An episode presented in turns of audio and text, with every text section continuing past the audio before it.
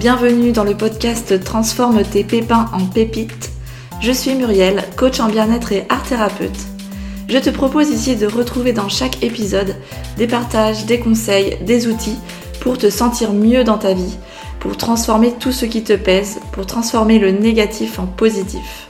Ici, on passe à l'action pour que ça change et on passe à l'action pour une vie meilleure. Coucou à tous, aujourd'hui on se retrouve dans un nouvel épisode de Transforme tes pépins en pépites. J'ai l'habitude de recevoir des personnes inspirantes qui euh, ont des parcours atypiques, qui peuvent avoir traversé des épreuves difficiles et euh, qui sont là pour euh, témoigner, pour nous partager que bien c'est possible de se relever après un parcours difficile, que c'est possible de transformer les difficultés en opportunités. Et aujourd'hui, eh bien, j'ai eu la chance de rencontrer Lisa. Donc, euh, avec Lisa, on va aller explorer sur une thématique qui émerge depuis quelques années et on en parle partout. C'est la thématique du harcèlement. Mais avant ça, déjà, je vais accueillir Lisa. Donc, bonjour Lisa. Bonjour Muriel. Merci d'avoir accepté l'invitation. Et donc, euh, pour vous dire un peu plus sur Lisa, euh, alors Lisa, c'est une femme, une jeune femme française de 26 ans. elle habite en Allemagne depuis 7 ans. Elle partage sa vie avec euh, son compagnon allemand. Euh, donc Lisa a vécu euh, plusieurs événements difficiles dans sa vie. Déjà, elle se qualifie d'hypersensible et son parcours est marqué par la résilience face au harcèlement scolaire, plus un autre événement dans sa vie qui est venu à l'âge de 5 ans. elle a vécu le divorce de ses parents. Et puis, tout ça, ça l'a forgé en elle une très grande force intérieure. Donc voilà, je ne vais pas t'en dire plus sur son parcours, mais euh, je, te, laisse euh, découvrir euh, Lisa. Lisa, si tu veux en quelques mots te présenter et nous en dire un peu plus sur toi. bonjour, rebonjour Muriel, du coup. c'est vrai, tu m'as bien décrite. Donc, je me qualifie d'hypersensible. Je n'ai jamais été diagnostiquée par un médecin ou que sais-je. et aujourd'hui, j'ai envie d'être coach pour justement aider aider euh, les gens qui parcourent, euh, qui ont des parcours euh, difficiles émotionnellement, pour les aider à, accéder à la résilience et faire grandir leur potentiel. Voilà. Ok. Alors déjà, donc, quand tu parles d'hypersensibilité, depuis quand tu sais que tu es hypersensible? Euh, Je pourrais pas te dire exactement. Je sais que c'était dans mon enfance, ça a commencé. Euh, je me sentais très différente des autres. On me jugeait, on me pointait toujours du doigt. Euh, parce que euh, quand je vais perdre au loup en primaire, par exemple, je vais me mettre à pleurer parce que pour moi, c'est la fin du monde. et les, les camarades n'avaient pas compris. Donc, j'ai passé tout le reste de, ma primaire, du CM1, CM2, tout le reste de ma primaire sur, sur un banc, toute seule alors que les autres jouaient au loup euh, à la récré. voilà, je pense que ça a commencé comme ça. Euh, ouais. La différence que j'ai ressentie en tant qu'hypersensible. Ok. Et comment ça se manifeste euh, dans ta vie d'aujourd'hui, cette hypersensibilité?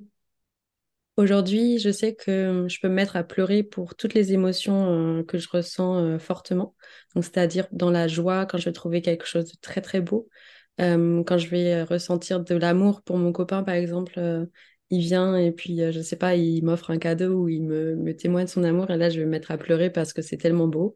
Ou, euh, ou, quand je vais ressentir aussi beaucoup de douleur, euh, par exemple, perdre des proches qui, qui rompent, qui coupent les ponts du jour au lendemain. là, je vais pouvoir me mettre à pleurer parce que c'est vraiment très, très triste et j'ai une profonde souffrance, en fait. Mmh et ouais, voilà, je pleure pour un oui, pour un non.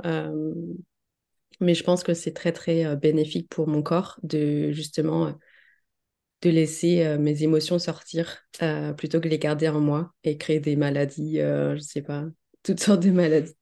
Ouais. Donc aujourd'hui, si je comprends bien, c'est plus facile pour toi d'accueillir ces émotions. Ouais. Et, et, avant, tu nous as parlé d'un événement dans ton enfance où ça a été difficile à l'école. Du coup, pour toi, qu'est-ce qui a été déjà le plus challengeant? Comme euh, en primaire, euh, les, les, élèves qui vont au collège euh, sont pratiquement les mêmes parce qu'on habite dans une petite ville et du coup on se suit. voilà, les gens ont, ont euh, commencé à, à, en quelque sorte, manipuler les autres pour euh, être contre moi parce que forcément j'étais différente. Et Ouais. euh, comment ça s'est manifesté? Euh, Je me rappelle de certains épisodes. euh, en sixième, on voulait pas, euh, je sais pas, on voulait pas m'intégrer au groupe, donc j'étais très très seule. Et hum, je me suis trouvé deux, trois amies, euh, heureusement qu'elles étaient là d'ailleurs, euh, avec un parcours aussi atypique. euh, je vais pas rentrer dans les détails, mais en HLM, etc. Et elles avaient une difficulté financière et donc c'est atypique parce qu'elles étaient seules aussi au collège, parce que Oui. je trouve que le collège, c'est une mini-société, qu'on va te pointer du doigt si tu n'as pas les vêtements de marque, etc. Et hum, en troisième, j'ai un événement aussi marquant où euh, c'est un peu compliqué à, à en parler, mais euh, je me rappelle, ils étaient tous en ronde, il y avait peut-être une quinzaine de personnes. Et il y a un élève qui, qui dit, mais qui aime Lisa vraiment? Et il y a deux personnes qui lèvent la main, et là, euh, là dans mon monde, tout s'effondre, en fait. Euh, je me dis, bah super, ça fait quatre ans qu'on est dans la même classe et que on partage euh, bah, les mêmes, les mêmes cours, par exemple de l'allemand, etc. Et je Ouais. me dis, bah, super. euh, Au final, j'ai fait des efforts pour m'intégrer, à dire oui, oui, oui, à être gentille. On me pointe du doigt et on me rejette. Et ça m'a, profondément attristée. Et ce que Ouais. j'ai fait, bah, je suis partie en, en- en pleurant, en fait. Et, et j'ai compris bah, que, que certaines personnes étaient juste gentilles par intérêt, quoi. Ok. Voilà. Et au jour d'aujourd'hui, quand tu racontes ça, je, je sens qu'il y a encore une émotion. euh, tu me dis si je me trompe ou pas, mais euh, C'est vrai. euh, comment toi tu en ressors grandi de cette expérience? Euh, j'en ressors grandi parce que ça me fait comprendre que euh, la blessure du rejet, c'est ce que j'ai vécu à, cette- à ce moment-là, Ouais. euh, est très profonde en moi. Et je travaille euh, aujourd'hui à l'heure d'a- à l'heure à l'heure actuelle. Euh, c'est-à-dire que ça fait référence à un traumatisme du coup du divorce de mes parents, comme tu l'as dit. Oui. Et hum, j'ai pu, grâce à ça, grâce à cette émotion que j'ai hum, ressentie, identifier ce que je ressentais depuis des années ou ce que j'avais vécu à 5 ans, parce que quand tu as 5 ans, tu t'en rappelles pas trop forcément. Ouais. Et euh, De quoi tu te, te souviens, si je peux me permettre, de, de la séparation de tes parents quand tu avais 5 ans? De quoi je me souviens? Je me souviens juste d'être dans la voiture et d'avoir dit au revoir à la, maison, en fait, à la voiture pour euh, les déménager. Et, hum, et je me souviens juste ouais, de quelques bribes, euh, qu'on faisait des cartons euh, et qu'au final, pendant peut-être une ou deux semaines, on, a vécu dans la maison de mes grands-parents ma- maternels, du coup. Et moi, je me disais, mais waouh, quand est-ce que maman revient? Quand est-ce que papa revient? C'est quoi la suite? Et au final, euh, deux semaines après, on a emménagé dans un petit appartement euh, en HLM, justement. Donc, ça fait un choc quand on a grandi euh, dans la nature avec, avec une grande maison et que tout d'un coup, comme les parents se séparent, bah, on a un seul salaire pour, pour quatre personnes et du coup, on n'a pas forcément un, grand espace comme avant. Ça fait un choc. Ok, donc il y a tout ça qui se passe dans ta vie à ce moment-là? Et euh, enfin, tu vois, tu parles de blessure du rejet. Et euh, quel, quel lien tu fais euh, avec la séparation de tes parents, le fait, enfin, tout ce que tu as vécu euh, au collège et même avant, dans, au primaire? Je fais un lien avec euh, du coup le, le rejet que j'ai ressenti, mais qui n'était pas forcément vrai. Je me rends compte à l'âge que j'ai de 26 ans, que c'était Ouais, pas forcément du rejet de mon papa, mais je l'ai ressenti comme ça. Parce que mon papa, on se voyait une fois par an. euh, et il n'était pas forcément présent. Et je me rends compte aujourd'hui que j'ai manqué en fait de, de moments de tendresse avec lui, de, de son amour. Ouais, Et euh, je me rends compte qu'il a fait du mieux qu'il pouvait, bien sûr, et je le remercie.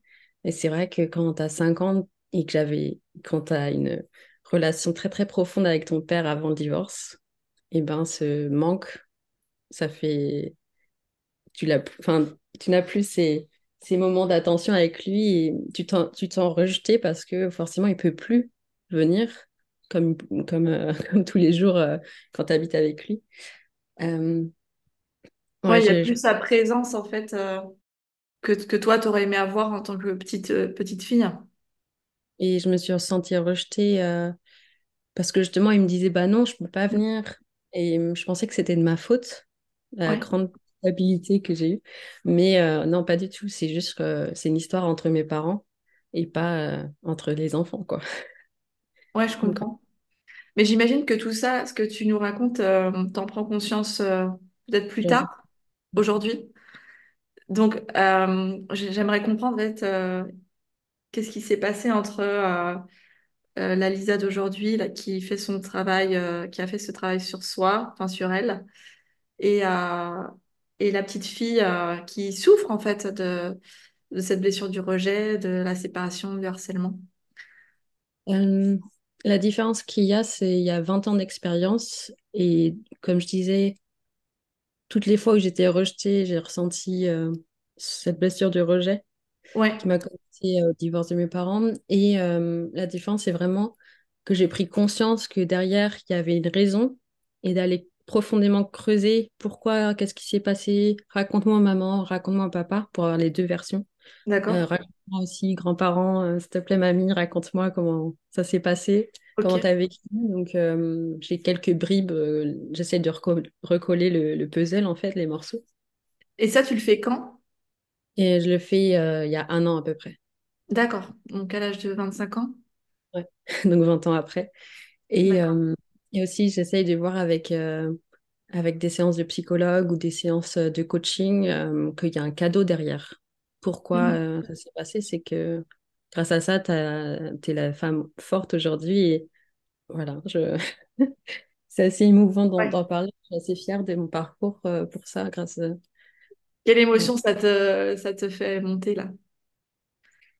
Je ressens beaucoup d'amour envers moi et je suis très très fière d'avoir euh, de m'être battue en fait. Euh, pas contre, mais grâce à, ces harcèlements, à toutes les expériences euh, de rejet, de non, de, de, toute façon, tu finiras toute seule. euh, je me sens battante, vaillante. euh, ça met les frissons, en fait. Et ça me donne de la détermination. hein. Let's go, on y va.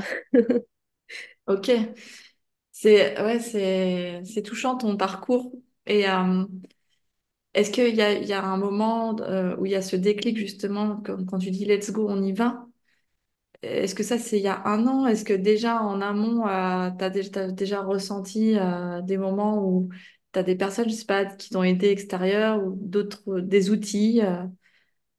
tu vois ce que je veux dire? Pour avoir ce déclic en fait de, dire stop, c'est fini. Ouais, euh, je pense que ça a commencé quand je me suis expatriée dans un autre pays. Euh, j'ai fait un Erasmus, donc j'ai eu euh, la chance d'être accompagnée pour, euh, pour partir, donc j'avais 20 ans. Et, euh, et en fait, de dire juste, euh, ben, regarde, euh, t'avais pas raison, t'as tort, euh, regarde la femme que je suis devenue, euh, je suis capable de parler allemand avec mon compagnon, ad- admettons, parce qu'il parle pas français non plus.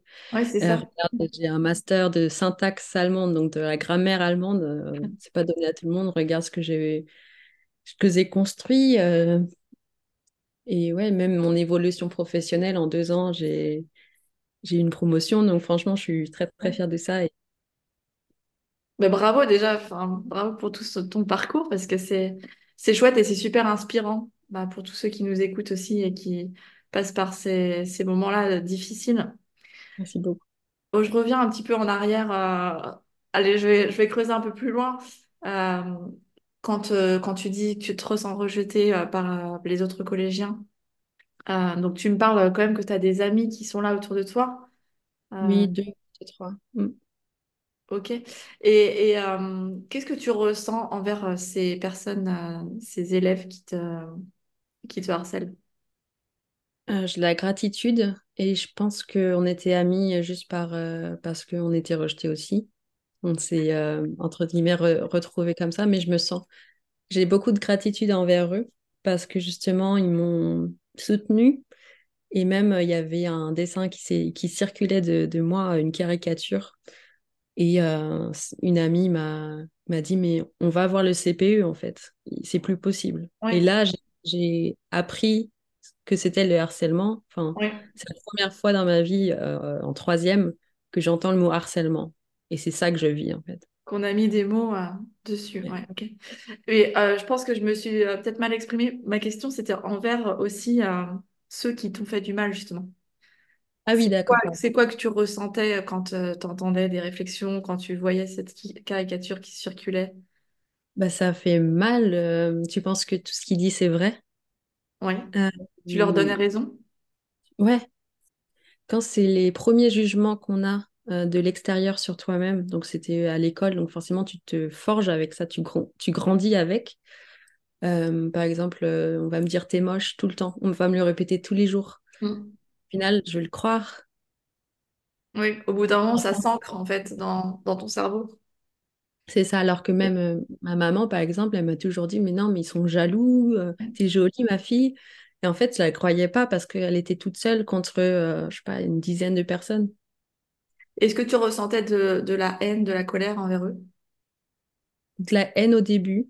Et euh, moi, on m'a toujours appris à pardonner, mais pas, euh, pas pardonner pour qu'ils recommencent, mais à pardonner juste, euh, pardon, ok, je te, je te pardonne, pas de souci, j'accepte ce qui se passe.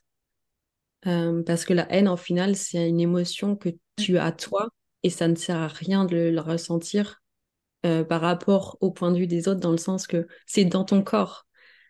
Peu importe si tu ressens du pardon, du, de la haine ou de la colère, Oui. les gens ne vont pas ressentir eux. Donc au final, c'est à toi de travailler là-dessus, de juste ouvrir ton cœur et leur dire, bah, ok, ça se passe comme ça. J'ai pas envie que tu recommences, d'accord? Donc on n'est pas en mode victime, mais on est plus en mode, ok, pardon, euh, enfin j'accepte ton pardon, même s'il te, il te demande pas pardon hein, à cet Oui, âge-là, Et ça- oui, il n'y a pas cette conscience je te encore. pardonne. Je te pardonne de faire ça parce que je Ouais. sais que derrière les gens qui harcèlent souffrent énormément. Et c'est les mêmes les premiers à souffrir, je Oui. pense. Eux-mêmes ont des blessures euh, ravivées qui, qui ne sont pas ça. encore guéries. Mm. Et au jour d'aujourd'hui, est-ce que ça veut dire que du coup, tu te sens en paix avec euh, bah, tous ces, ces événements, avec eux? Euh, c'est difficile à dire. Je sais que je leur ai pardonné. mais euh, je n'ai pas envie de les voir en fait. Par exemple, il y avait certaines personnes que j'avais en ami entre guillemets sur Facebook. Ouais. Je les ai tous bloqués ou je les ai tous supprimés parce que ça me fait du mal de revoir leur nom, leur, euh, leur visage, etc. Ouais. Mais je sais que euh, s'ils viennent me parler, je vais les accueillir en mode d'accord, on va en parler, ce qui s'est passé, il n'y a pas de souci. Mais je ne serai pas, je, je ne pourrais pas euh, si tu veux, être ami ou avoir une relation amicale avec eux dans le sens que Ouais. bah ils ont trahi ma confiance en fait, ils m'ont fait du mal. Donc stop.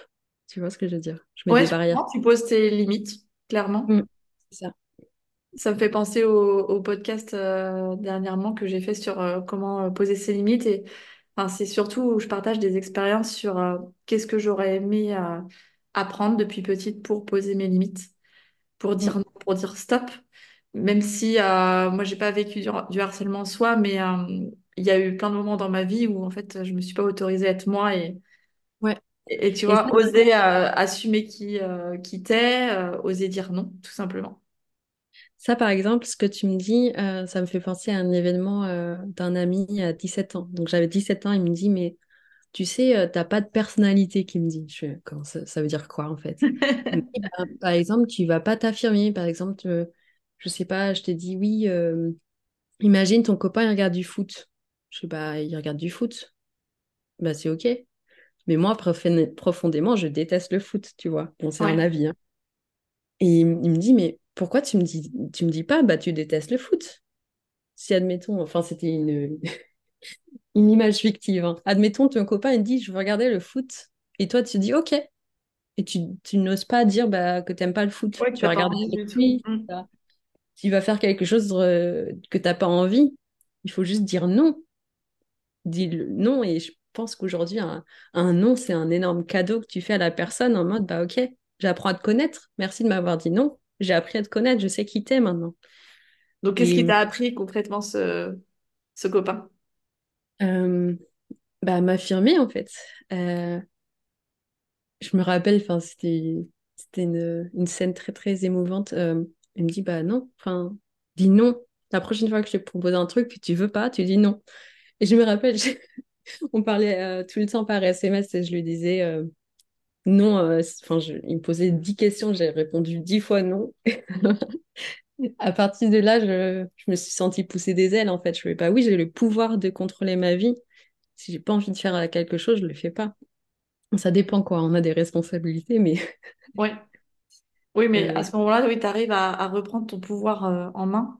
C'est ça. Et pas laisser l'autre avoir euh, l'emprise sur toi. C'est ça. Ok. Le consentement. ouais. Euh, tu sais, je suis allée faire des, des, des recherches et j'ai lu qu'il y a environ entre 16 et 19% des collégiens et lycéens qui ont subi du harcèlement. Oh, c'est énorme. Ouais. Et c'est vrai que c'est une thématique, alors on en parle partout, dans les médias, dans les réseaux. Est-ce qu'on en parle assez? Je sais pas, mais en tout cas, euh, je pense qu'il y a encore euh, énormément de jeunes qui n'osent pas euh, déjà le dire, tout simplement, ce qu'ils vivent. C'est déjà la, première étape. d'aller voir les, les, personnes qui ont de l'autorité. parce qu'au final, les personnes qui ont de l'autorité, ils vont en parler forcément aux parents ou aux élèves qui harcèlent. Et au final, ça peut empirer la chose. Donc, ça, fait, ça peut faire peur. Ouais. Ça peut faire peur. C'est pour ça que moi, je, je on pourrait s'adresser à eux directement et euh, je pourrais te demander euh, qu'est-ce que tu aimerais leur euh, donner comme conseil? Pour qu'ils puissent déjà par eux-mêmes se rendre compte que bah, c'est plus possible de, vivre ça, qu'en fait ils vont, enfin ils se font en même temps du mal et qu'on continue à alimenter le même truc quoi. le premier conseil, c'est si tu ne sens pas ou si tu ne ressens pas l'intuition d'aller voir euh, les personnes d'autorité, donc tes parents, la CPE, euh, les parents de, de ces harceleurs, n'en parle pas, mais euh, ignore les harceleurs. La première, la première étape, c'est juste ignorer. Quand ça te fait du mal, ne montre pas de signe de faiblesse. Juste ignore la personne comme si elle n'existait pas. Elle, elle ne fait pas partie de ta vie, tu l'entends pas. Mais si par exemple c'est physique, qu'est-ce qu'on peut faire? Ah oui, ouais. Physique, j'ai pas, j'ai pas vécu ça, heureusement. Donc, je pourrais pas conseiller. Euh, mais moral, ouais, plus moral, du coup, je pourrais conseiller.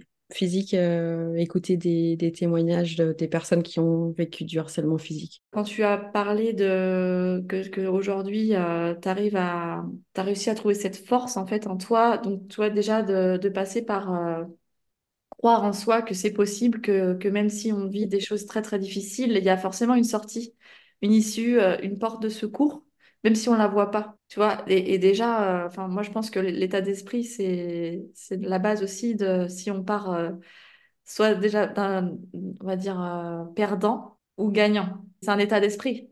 C'est vrai, ouais. quand je parlais du pardon, c'est aussi un état d'esprit dans le sens que qu'aujourd'hui, quand on te fait du mal, forcément, on va réagir en, mode colère, on va s'énerver, etc. Mais je pense que avoir la force de pardonner, de dire ok, j'accepte ce qui s'est passé, mais je te donne pas une deuxième chance en fait.